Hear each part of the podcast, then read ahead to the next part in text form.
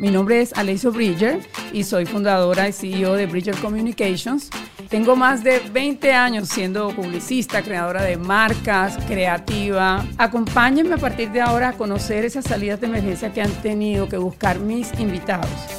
Aquí vas a poder ver en vivo empresarios, líderes, influencers, contándonos sus momentos más cruciales y las decisiones que tomaron para salir de situaciones muy similares a las que puedes estar viviendo tú en este momento.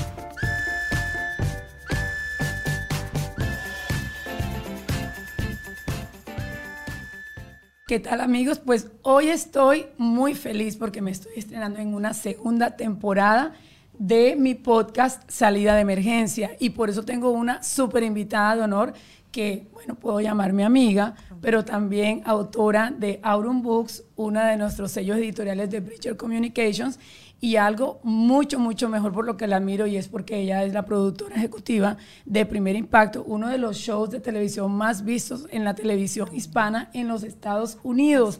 Así que con ustedes, San Cordero, mi amiga, gracias. Qué rico tenerte aquí. Realmente feliz, feliz de estar aquí contigo. Hacía mucho tiempo que quería invitarte gracias. a este podcast que tiene un nombre muy especial y particular, Salida de Emergencia, y contigo vamos a conocer muchas de tus salidas de emergencia. Eh, para los que no saben, Yuri San Cordero se estrenó hace poco tiempo como autora con este libro maravilloso que se llama La virtud del proceso. Eh, cada piedra marca el camino hacia la victoria. Pero antes de yo entrar en todo ese intrínculis de lo que es hacer un libro como este, me gustaría que nos contaras un poquito y nos pongas en contacto. ¿Quién, quién eres tú? O sea, Yuri San Cordero, esa niña que empezó con muchas ilusiones y que hoy en día ocupa una posición súper importante en el mundo de la televisión hispana. Imagínate, yo siempre digo que el orden es muy importante. Y yo soy hija de Dios primero, madre de mis hijos, la bendición de todo ese esfuerzo de 30 años de carrera es ser la productora de ese programa. Para mí es un honor, un honor ser la productora ejecutiva, pero yo no siempre fui productora ejecutiva. Comencé como trabajando en el Buró de Asignaciones y antes de eso trabajaba en un canal local como presentadora y, y reportera en la radio americana, también trabajé para mí primer impacto es, es mi familia. Es mi familia. Llevo ahí mucho tiempo. ¿Cuántos años llevas en Primer Impacto? 23 años. mi hijo tiene 24. o sea que el Primer Impacto es como un segundo hijo para ti. Claro que sí. O no el primero, porque 23, tu hijo eh, tiene 24. Exactamente. Pero Yuri, tú, tú nunca estuviste siempre en la televisión. Eh, tú trabajaste en Walmart. Home Depot, en Home ah, Depot trabajé. Ok, cuéntame eso, ¿cómo fue? ¿Cuántos años tenías? Yo tenía 18 años y antes de eso trabajaba en el pulguero. Oh my por seis años y medio. Trabajé en el pulguero por seis años y medio vendiendo ropa interior de mujer con un judío y mis primos. ¿Y cómo encontraste ese trabajo en un pulguero? Mi tía, mi tía, que conocía al, al, al dueño, entonces necesitaba ayuda yo tenía 13 años, ya tú sabes que eso en el pulguero trabaja en cualquier edad. Éramos yo y mis primos, trabajamos todos nosotros, los tres, por seis años y medio. De ahí brinqué a Home Depot, de Home Depot brinqué. Pero, como que muy rápido. Cuéntame primero qué se siente eh, la experiencia que aprendiste en el pulguero, porque yo pienso que en la vida, mm. cuando tú tienes eh, diferentes roles y tú empiezas algo de cada experiencia, te sirve para aplicarla en tu momento de crecimiento. Entonces, ¿en qué te ayudó a ti estar en el pulguero? Y que vendía ropa interior. Sí, pero es que fue más de la ropa de, vender. Primero que me dio una, un nuevo skill, como quien dice. Yo, yo sabía cómo vender y manejar dinero. Pero también aprendí, aprendí a manejar dinero propio. Entonces, vamos a suponer, en ese tiempo los pantalones Gloria Vanderbilt eran muy, eran lo máximo. Los, los Nike que ahora son populares, que en ese entonces eran, nadie los tenía de cuero, eran, o sea, espectacular. Entonces, yo aprendí a, yo le decía a mi primo, ok Edgar, tú me aguantas el cheque hasta que reunía, eh, imagínate, para reunir 100 dólares. Yo, me pegaban 40 por semana, trabajando de las 6 de la mañana hasta las 6 de la tarde. 40 dólares. 40 dólares. Yo los reunía, ok, devuélveme. Y ahí yo me iba a comprar la ropa cara porque me, siempre me gustaba la ropa, la ropa de marca. Y yo creo que aprendí a manejar dinero a una temprana edad. Eso fue lo el que valor, y el, valor del dinero, sí. Y de ahí del pulguero entonces saltas a Home Depot. A Home Depot. Sí y ya en Home Depot eh, comienzas a hacer como una carrera. Sí, porque yo era cajera, pero inmediatamente eh, me, me pusieron a hacer trabajos como de manager y de directora. Yo era una de las pocas personas que podía entrar a la, a la, ¿cómo se dice? Al safe, donde estaba todo el dinero, que manejaba todo el dinero de la compañía. Ahí no entraban ni algunos managers. Sin embargo, yo y otra persona que era como la jefa de ahí, eh, manejábamos todas las cajas y todo el dinero. Eso y, era un cuarto cerrado con llave, era una cosa que nadie podía entrar y yo entraba ahí. Yo creo que... ¿Cómo te ganaste esa confianza? yo creo que porque trabajaba duro y era muy ah, eficiente. Yo iba a la escuela full time. Yo iba a la escuela con 18 créditos por semestre. Yo me gradué con dos carreras, como quien dice, en tres años y medio, pero trabajaba 40 pico de horas. Entonces, gracias a Dios, yo me hacía mi propio schedule. Entonces yo me ponía a trabajar, si mi, si mi hora, vamos a suponer que mi clase era por la mañana, entonces trabajaba de 1 a 10 de la noche. Si era por la tarde, trabajaba desde las 6 de la mañana hasta las 3 o 4 de la tarde. Entonces no es que yo me daba mm, como cosas, eh, como beneficios a mí misma, no, trabajaba mis 40 horas o más. ¿Te gustaba el trabajo? Sí, siempre me ha gustado el trabajo. Eso creo que viene desde hace mucho tiempo. Yo digo que sí, que yo era adicta al trabajo. Siempre y allí entonces empezaste a estudiar tu carrera Así es. de comunicación. De comunicaciones. Eh, ¿Te imaginabas cuando estabas en Home Depot estar hoy donde estás? ¿Soñabas con mm, eso? No.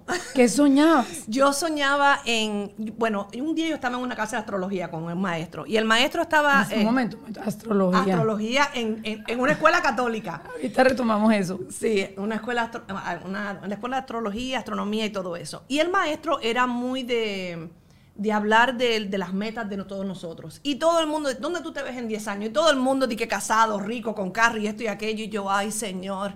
Yo dije, yo me veo en 10 años trabajando a nivel de network en un canal. Yo llegué al network en 6 años y medio. Wow. Exacto. Pero, eh, ya estabas estudiando comunicación. Comunicaciones. ¿Cómo descubriste, estando en Home que te gustaba la televisión, las comunicaciones? Es que siempre me gustó. En Home yo escribí el periódico de la compañía. Fue una maestra, fue una maestra cuando estaba en junior high. Yo escribí un poema.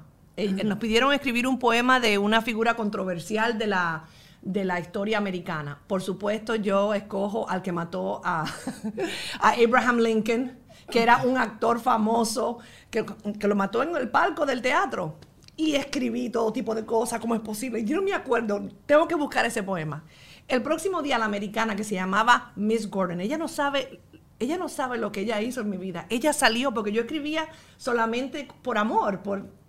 Ella me dice, Yuri, así, tú tienes que hacer algo con esto. Con, el poema que hiciste. Exacto, tú tienes que hacer algo con esto. Tú eres muy buena, tú escribes muy bien. Esto no es cualquiera, mira lo que tú hiciste. Yo no me acuerdo. Pero ella te dio el, como el empuje. En ese momento, dije, yo voy a ser periodista. No, algo, yo voy a ser periodista. Cuando voy a mi casa y le digo a mi abuela que voy a ser periodista, ay Dios mío, ¿cómo es posible? Te vas a morir de hambre. Mi tía... No estaba muy lejos. O sea, Dios santo, mi tía le decía, tata, que era como mi mamá, porque me quedé con mi abuela, no le digas eso a la niña.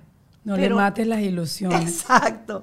Y siempre eh, fui muy juiciosa. Mi abuela me decía que si yo quería ir por algún lugar, aunque fuera de concreto, yo cogía un, sledgehammer y rompía la pared. Y yo ahora aprendí que eso no, no necesariamente está bien, que algunas veces las puertas cerradas son importantes. Exacto. Pero, eh, Yuri, tú eres una mujer que representa una fuerza, inclusive en tu voz, en tu mirada, tu pelo, eh, pero por dentro esa no es una mujer tan fuerte que ha pasado muchas cosas. Así es. Y quiero que tú me digas ahora, en ese tiempo cuando estabas en Home Depot, tú también estabas pasando momentos personales que fueron, que de pronto Home Depot te llevó a una salida de emergencia. Claro. Cuéntame un poco cómo fue, eh, qué pasó en tu vida personal. Bueno, que es parte de tu libro, La virtud del proceso. Sí, mi mamá es una, era, porque ya falleció, eh, una maníaco depresiva esquizofrénica. ¿Cómo es eh, eso? Eso es una enfermedad eh, mental que básicamente las enfermedades mentales no se curan, se controlan, pero no fue diagnosticada hasta mucho más tarde. Ella era una persona que se hablaba sola, eh, que no quería salir de su cuarto, que era agresiva, eh, no podía mantener un trabajo, pensaba siempre que alguien la estaba persiguiendo. Así fue que comenzó desde Puerto Rico cuando era jovencita. En esos tiempos no se hablaba del, del, del, um, del postpartum depression, de la depresión postparto, no se hablaba de ese tipo de delirios. Cuando ¿Tú notabas eso en tu mamá? lo noté cuando comencé a vivir con ella a los 10 años, porque eso fue otra cosa. Mi mamá eh, no era estable, nunca lo fue. Ella me entrega a mi abuela a los seis meses de edad y mi abuela la manda a Nueva York para ver si ella eh, logra fortalecerse. Centrarse. Exactamente. La- yo para escribir el libro hablé con su prima que se llama Nilma y Nilma me decía, Yuri, es que yo pienso que ella nunca, primero que no se hablaba del posparto, ella pensó que era un posparto, pero ella nunca quería ir a un médico. Ella me, des- ella, mi, mi- la, la- la prima de ella decía que ella le decía a ella, yo no voy para ningún médico, yo no estoy loca. Y yo creo que ese statement, esa frase, eh, está hasta hoy. Mucha gente no quiere ir a buscar ayuda mental. Y yo digo a la gente que es, es, es muy importante cuidar tu físico, tu espiritualidad, tu salud mental, porque es parte de, de tu bienestar. ¿Y cómo tú descubres entonces eso para decir, bueno, yo voy en búsqueda de mis sueños, esta es mi salida de emergencia, este trabajo es, es mi puerta? Es que fue a los 18 años, cuando- desde que yo me cumplí 18 años, yo sentí a mi abuelo. Eso fue bien difícil para mí. Y yo le dije, abuelo, ven, yo tengo que hablar contigo, eh, porque ya, tú sabes, no hablé con mi abuela porque sabía que eso iba a ser un desastre, pero mi abuelo era un hombre bien serio. Yo le dije, yo me tengo que ir. Yo no puedo seguir viviendo aquí. No, no lo puedo, I couldn't handle it. No podía, no podía con la incertidumbre, con las acciones de mi mamá, no la conocía muy bien. O sea, cuando viví con ella eh, en privado, eso fue terrible, que te lo puedo contar más adelante, pero yo decidí que era tiempo de forjar mi propio camino. Y yo le digo a la gente que yo me fui a pasar trabajo. Porque en la casa de mis abuelos, claro, o sea, mi abuela, si mi abuela estuviese viva hoy, y yo le digo a mi abuela que me haga, que me tie my shoes, eh, ponme los zapatos, hazme cualquier, a mí me hacían la comida a la carta. Ajá. Abuela, yo quiero, esto. yo era bien picky para la comida, yo quiero esto, esto y esto, y ella lo hacía. Pero yo no podía más con la atmósfera ahí, era muy fuerte para Como mí. estabas dentro de un balón, como en un Era bobo, muy fuerte, era muy fuerte. y, y- y dices, me voy de mi casa. Y así fue. Y tuviste un valor increíble porque realmente cambiar ese estilo de vida, Sí, yo le digo que mi vida no era, no es que era, no es que era de rico, no e- pero no era mala. Mis abuelos eran humildes, mis abuelos trabajaban de noche limpiando edificios, mi abuelo que venía de trabajar de trabajos ejecutivos. Mi abuela siempre fue ama de casa, mi abuela crió a sus tres hijas, mi tía que es adoptada y a mí a mi hermano. Mi abuela era una mujer de suma fortaleza. Y cuando yo le dije eso, eso fue, y entonces te vas a los 18 años, Y tienes voy. el trabajo sí. en Home Depot, te enamoras, Sí, encontré la paz y me enamoré te enamoras en Home Depot en Home Depot. con un amigo del Home Depot, Sí, ¿no? con un amigo de Home Depot que... y de que ahí nos- nació tu primero. mi primer hijo, Alex. ¿Y, y- y qué pasó ahí? Ahí Bueno. fue tu segunda salida de emergencia, porque Sí, porque nosotros, él tenía problemas, él bebía mucho. Eh, me atrevo a decir que, que era alcohólico, aunque no lo admitía. Y él cuando encontró a Dios cambió, cambió mucho. Pero durante nuestra relación fue sumamente difícil. Durante mi segundo ¿a los embarazo, ¿cuántos años te casaste? a los 21 años, Ajá. Y estabas en la universidad. todavía en la universidad, sí. Estaba en la universidad y él trabajaba muy duro, era un hombre muy, ah, muy trabajador. Pero cuando llegaban los viernes, olvídate, era a beber, a salir con los amigos, era muy difícil. Pero lo que pasó ahí fue durante mi segundo embarazo, que fue con Sofía. Eh, yo estaba seis semanas, tenía seis semanas de embarazo y estaba entrando a Univisión. Y teníamos una, tuvimos una discusión. Y yo le dije, Rey, ¿a ti no te importa que yo estoy embarazada? I'm, I'm pregnant, you know, que-". Y él me dice, I don't give up, en inglés. No me importa un bledo, exacto. Y no, ahí pasó algo, o sea, a mí se me subieron las lágrimas, fue como, tú sabes, la película que uno hace, y yo dije, ¿tú sabes qué? Asegúrate de que cuando yo llegue, tú no estés. Le Entrando al edificio de Univisión, y cuando llegué, claro, no estaba. ¿Qué supe? Que se fue a vivir a casa del amante. Ok, so él tenía una... Claro que si yo digo que los hombres casados no se van, se van cuando tienen otra. Y, y yo para, ¿sabes? O sea, no le importó que yo estaba embarazada. Yo me quedo atrapada aquí en la 79, aquí del Doral. Pero O se sea, acabó el amor y tú de pronto también el No se había acabado el amor porque yo lo quería. Pero para él sí. Pero sí, y bueno, no, sé si para él sí, pero me imagino que sí, cuando se fue así. Yo me acuerdo que a, a tres días de dar la luz, yo me quedo aquí atrapada en el agua. Y eh, como él tenía un camión, yo lo llamo. Necesito a ver si me ayudas a salir de aquí. Era una, una tormenta no, pro- no- no programada. Él me dijo, tienes que aprender a vivir sin mí. Ahí yo llamo a María López, la creadora de Primer Impacto, que también estaba embarazada. La llamo en llanto, histérica, porque el 911 no me podía sacar. Mi carro flotaba en la calle. Embarazada. Y él, dijo- él me dice el 911, no salgas, porque si te caes te arrollan. Y era verdad, habían camiones pasando, porque por aquí en ese entonces, hace 21 años, era más de... Camiones. Era como de construcción. Era, y así fue, mandó a un camarógrafo a sacarme de ahí. Y saliste Y salí, carro pérdida total y a tres días de a luz. y todo bien.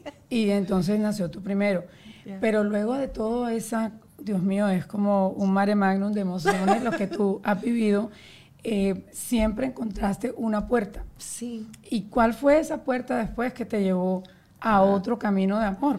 Bueno, porque yo voy donde María López, mi jefa, al año de estar ahí, año y medio, y le digo, María, eh, tú sabes que yo puedo hacer más que trabajar en un buró de asignaciones. Y ella me mira y me dice, yo no te di trabajo de reportera. Porque tú querías estar en las Claro, cámaras. yo estaba frente a las cámaras. O sea, yo quería ser una corresponsal de la Casa Blanca. Yo- mi, mi fuerte cuando era periodista era política y crimen. Eso es lo que yo hice toda mi vida.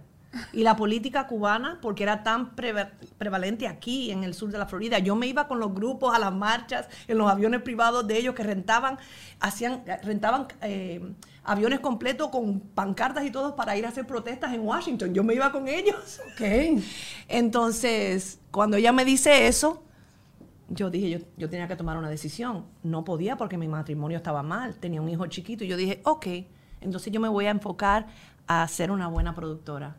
Yo estoy sumamente clara que yo aceptar esa puerta cerrada fue lo que me lleva a este punto de aquí hoy. María López, hasta hoy en día, mi jefa, me apoya en, en todas las cosas. ¿Dónde Fue una María López mentora, imagínate, enamorándonos, haciendo un montón de otras cosas para Univisión. Es una mujer espectacular, Creativa. creativa, fuerte, que me mostró a ser fuerte también como productora. María López nos decía que tú tienes un abecedario de planes. Eso es. Exacto, y regir tu vida así, el trabajo y tu vida es espectacular porque tú siempre estás listo. Eso es una ley básica del liderazgo. Plan A, plan B, plan C, se llama la ley de la navegación. Ok. Entonces, ella me mostró eso sin yo tomar clases de, de liderazgo como las he tomado ahora que Univision me ha enviado. Y por ella es que yo estoy aquí. Esa puerta cerrada significó que años después yo, yo sea la productora ejecutiva del programa. ¿Y qué se siente cuando te dicen, ahora vas a ser la productora ejecutiva de Primer Impacto? Trabajaste mucho por eso. ¿Cuántos años duraste para llegar a ser productora ejecutiva? Es que no trabajaba ¿Cómo te para eso, no trabajaba para eso. Claro, pero, pero Yo quería ser una directora de un canal local. ¿cómo te ganaste ese espacio? Porque no es cualquier espacio. Yo creo que fue, fui, ah, primero me hicieron la jefa de, del assignment desk, del Buró de Asignaciones, después me, me nombraron eh, productora general del show. Y sobre todo quiero hacer un paréntesis porque el mundo de la televisión es muy competido y cada Muy. vez se reduce más. Sí. Las plazas se reducen más. Sí. So, hay más competitividad entre los compañeros. Y se tiene que tener un gran nivel de fortaleza para soportar y, y- y seguir ahí. Ya, pero en las últimas dos posiciones, en la productora general y en la productora ejecutiva, yo no, yo no las pedí. Yo siempre le digo, yo cuando me, me ofrecieron productora general, yo dije, si ustedes piensan que yo lo puedo hacer, denme el trabajo, pero yo no voy a aplicar, ¿sabes? Yo, que ustedes, que ustedes de- de- determinen si yo soy, you know, si yo, si yo puedo hacer ese trabajo. Pero para productora ejecutiva, yo estaba en el parque, frente a Univisión, que yo caminaba ahí. Y yo le dije, Dios, yo no necesito ese trabajo de productora ejecutiva. Yo estoy bien, eh, tengo un cargo bueno de productora general. Lo que quería era ser una directora de noticias y llevar mi propia línea editorial en un departamento. Y yo le digo, así que háblame claro. Dios, háblame claro si tú quieres que tome este trabajo. Y yo prendo el celular y me sale el versículo por el cual yo rijo mi vida, que es Jeremías 29:11. ¿Cómo es ese versículo? Porque yo sé los planes que Dios tiene para ti. planes de bien y no de mal para darte el futuro que esperas. ¿Y cuál es, cuál es el futuro de Dios para todos nosotros? Es su perfecta voluntad, buena, agradable y perfecta. Y cuando yo lo escuché, yo sonreí y dije, gracias, porque me lo dio exactamente como se lo pedí. O sea, el versículo completo, yo prendo el celular y sale, Jeremías 29:11 dice, y puedo decir hoy en día que amas ese trabajo porque te brillan los ojos de la emoción y de esa misma manera como te brillan los ojos y me encantaría quedarme aquí muchísimo tiempo, hay una persona que es muy importante en tu vida, en todo este proyecto editorial, y es Luz María Doria. Oh, ¿Qué sí. significa Luz María Doria? Una autora que ha sido bestseller, pero que además también tiene una posición muy importante en Univision, la Sí. cadena más vista en los Estados Unidos, Así es. en tu vida. Y yo voy a su oficina y me encantaba que ella había publicado libros y era productora como yo. Y yo, Luzma, a mí me encanta, que ¿cómo tú lo haces? Y le empiezo a contar mi historia y ella me dice, ¿y cuándo tú vas a escribir el libro? Y digo, yo no voy a escribir el libro. Yo no voy a escribir el libro. Y ella me dice, tú haces muchos por todo y usaste tu talento para hacer, ayudar a todos menos a ti. Y ahí empezó la historia del libro. Y ahí empezó la historia del ¿Y libro. qué ha significado este libro en tu vida? ¿Cómo ha cambiado la vida de muchas personas? Oh, Dios mío, yo pienso, la gente me dice que se suena como, que se siente como una novela, pero lo más importante del libro es que tiene... Tu vida es una novela Sí, de ¿verdad? impacto. Yo creo que primero en el libro, después de cada capítulo, yo digo la virtud del proceso, lo que yo aprendí, pero también tiene tu camino hacia la victoria, que es que ayuda a las personas a ir a través de sus propios procesos para ir adelante. Quizás no es el mismo problema, pero la base de muchos problemas son la misma. Entonces, al final del día, es tomar las decisiones adecuadas para nosotros seguir adelante, porque como yo, yo creo que muchas personas esperan, mira a ver si se resuelve solo, mira a ver si me quedo aquí, mira a ver si no hago nada, quizás lo ignoro y eso no puede ser así. Ignorar la situación No en se la que tú sientes que debes salir. Correcto, no se puede ignorar porque te puedes estancar. Es como dice ella, eh, Luz María dice, tú produces tu propia vida. Así es. que producir tu propia Ya, novela. yo digo que tu proceso es tu progreso. Exacto. Dime, antes de entrar a una trivia, ¿qué debe tener un productor para ser exitoso en la televisión? Yo creo que tiene que tener corazón. Cualquier líder tiene que tener corazón. Tú no puedes maltratar a las personas y pensar que ellas van a trabajar para ti eh, si tú no los tratas bien. Esa es la clave de un buen líder. No es que no sea flojo, es que tiene que entender a las personas, tiene que, que, que quererlos también. Para Yo- crear claro, yo digo que, que mi equipo son mis hijos y los regaño como si fueran mis hijos. Y tengo personas que me regañan a mí, que me quieren, pero... ¿Tú te ves haciendo producción para siempre en tu vida? Sí, es que, es que me encanta. Es que, es que esto- Crear historias es, es delicioso. es tan rico y también lo que más me gusta es toda la ayuda que Primer Impacto le brinda a la comunidad. ¿Qué historia le producirías a Gabriel García Márquez? Oh, Señor. Imagínate, decir que la historia de su vida y- y sería tomar uno de sus libros. ¿Cuál de sus libros? El sería tomar uno- coronel no tiene quien le escriba. Oh my God. O sea, tomar uno de sus libros, hacerlo una película sería, sería Una un sueño. producción. Claro, una gran producción. Ahí te dejo la idea. ¿Qué reportaje se te ha quedado guardado en la gaveta y sin poder sacar del show? ¿Y por qué? ¿Y qué te ha dado así como... Bueno, yo no diría, yo creo que muchos reportajes lo hemos sacado, pero sí uno marcó mi vida para siempre. ¿Cuál? Y fue un niño que lo habían eh, secuestrado. Y cuando lo secuestraron y lo ultrajaron, lo tiraron por un barranco. Eh, cuando sacan al niño, esto de la cabeza estaba aquí. Y cuando yo voy a recibir el material, él abre los ojos, estaba vivo. Yo empiezo a gritar en el, ¿En el en el satélite. Yo no podía creer que ese niño estaba vivo. Yo digo, búscame el teléfono del papá. Cuando llamo al papá, me dice que el niño leía el periódico todos los días, que quería ser periodista. A mí nunca se me va a olvidar eso, me da hasta sentimiento. Falleció, pero yo recaudé mm, dinero de todo el mundo para mandárselo al papá, porque el papá no vivía en Bogotá, vivía en un pueblo lejano y tuvo que traer a su hijo y no tenía ni con qué comer. Entonces llamé a mi familia, a los amigos del trabajo, yo le dije, yo sé que no podemos hacer esto, pero este papá necesita ayuda y recaudamos dinero y se lo mandamos. Pero el niño falleció. Es que, es que si tú lo ves, tú, tú lo ves, tú no piensas que ese niño sobrevivió, pero, lo, pero y sobrevivió varios días. Está guardada históricamente. Está, no, está ahí en, lo- en los archivos de primer impacto porque la historia salió al aire. Y lo que queda en ti es que hiciste ese apoyo grande para él. Correcto. Y también he hecho un montón de otras cosas que no digo de los casos en primer impacto y los resuelvo y me quedo callada porque es que no, no puedo. Claro, pero tú, aparte de esas lágrimas lindas que estás sacando hoy, yo quiero que tú me digas, porque te quiero hacer reír ahora, es, ¿qué te gusta eh, Netflix o las novelas? Netflix. ¿Y producir o escribir? Producir. ¿Predicar o dar una charla? Las dos, me encantan las dos, porque una va con la otra. ¿Y eh, qué viene después de ti con la virtud del proceso? Oh, padre, bueno, el audiobook que ya lo terminamos. Eh, me encantaría ¿Estás feliz con esto? Ah, es muy feliz porque... ¿No te imaginas? ¿Cómo tú te imaginabas ser escritora? Ay, no, es que no me imaginaba ser escritora. Eso fue, yo creo que eso fue de Dios. Y yo creo que Dios usó a Luzma. Que me diga, oye. No, y a tu historia, porque tu historia es como no es una, una, historia de impacto, como tú misma lo dices, una mujer de impacto. Mm. Yo quiero que terminemos nuestro show con la jarta de la buena vibra Aquí vas a sacar un, un mensajito, lo vas a leer, está en inglés para que practiques el inglés. Ay, padre. Ay, Dios mío. We are friends. Always remember, if you fall, I will pick you up after I finish laughing. Ahora en español. Eh, recuerda que somos amigos y siempre y siempre si te caes yo te yo te yo te levanto después que me ríe. Exactamente, eso esa soy yo para ti. Hoy en, nuestro show. I love it, thank you. Que me encanta que estés aquí, que estés en, salida de emergencia, que le des un mensaje, por último, a todas las personas que hoy están escuchando esto y que están en un momento de tomar una decisión y tienen que buscar un plan B. Oh, Dios mío, yo le diría que vayan detrás de sus sueños, definitivamente. Eh, que vayan detrás de sus sueños porque algunas veces mm, somos nosotros mismos nuestros peores enemigos. Yo digo que un sueño sin acción se queda ahí. Entonces podemos planificar. Hay mucha gente que planifica, planifica, planifica y hacen tantos planes, pero nunca ejercen. ¿Sabes qué?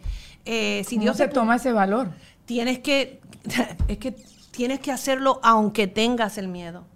Eh, o sea, Dios no nos da espíritu de timidez, sino de, fortaleza, de, de, seguir adelante. Entonces, si Él te dio la idea, adelante. Ahora uno tiene que ser realista. A mí me encanta la ópera, yo le digo a la gente, me encanta, yo puedo ver ópera, pero yo no soy cantante de ópera, aunque me guste. Tú tienes que usar tus dones y talentos. Ah, ¿En qué tú eres bueno? Yo era buena en escribir.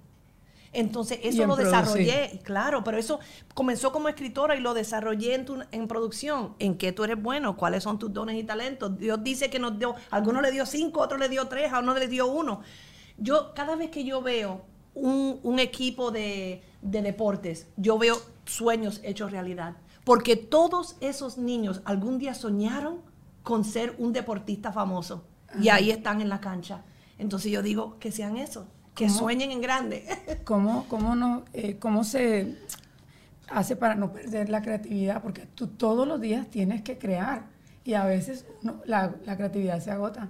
Es que uno no hace la televisión sola. Entonces lo que yo no lo veo, lo ve otra persona. Entonces somos un equipo. Eso el equipo es todo. Nadie, absolutamente nadie lo hace solo. Y el que se piensa que lo hace solo lo veo muy mal porque no va a durar. Pues muchas gracias, Yuri, por estar aquí. Estoy feliz. Me encantó. Espero que este no sea el primero. Ah, tengo el nombre del otro, lo que tengo que enfocarme. Muy bien, me encanta te felicito por ese avance y esa decisión que tomaste. Gracias. Y a ustedes, amigos, me encantó que nos hayan acompañado aquí en esta segunda fase de salida de emergencia, empezando con mi querida amiga Yuri San Cordero.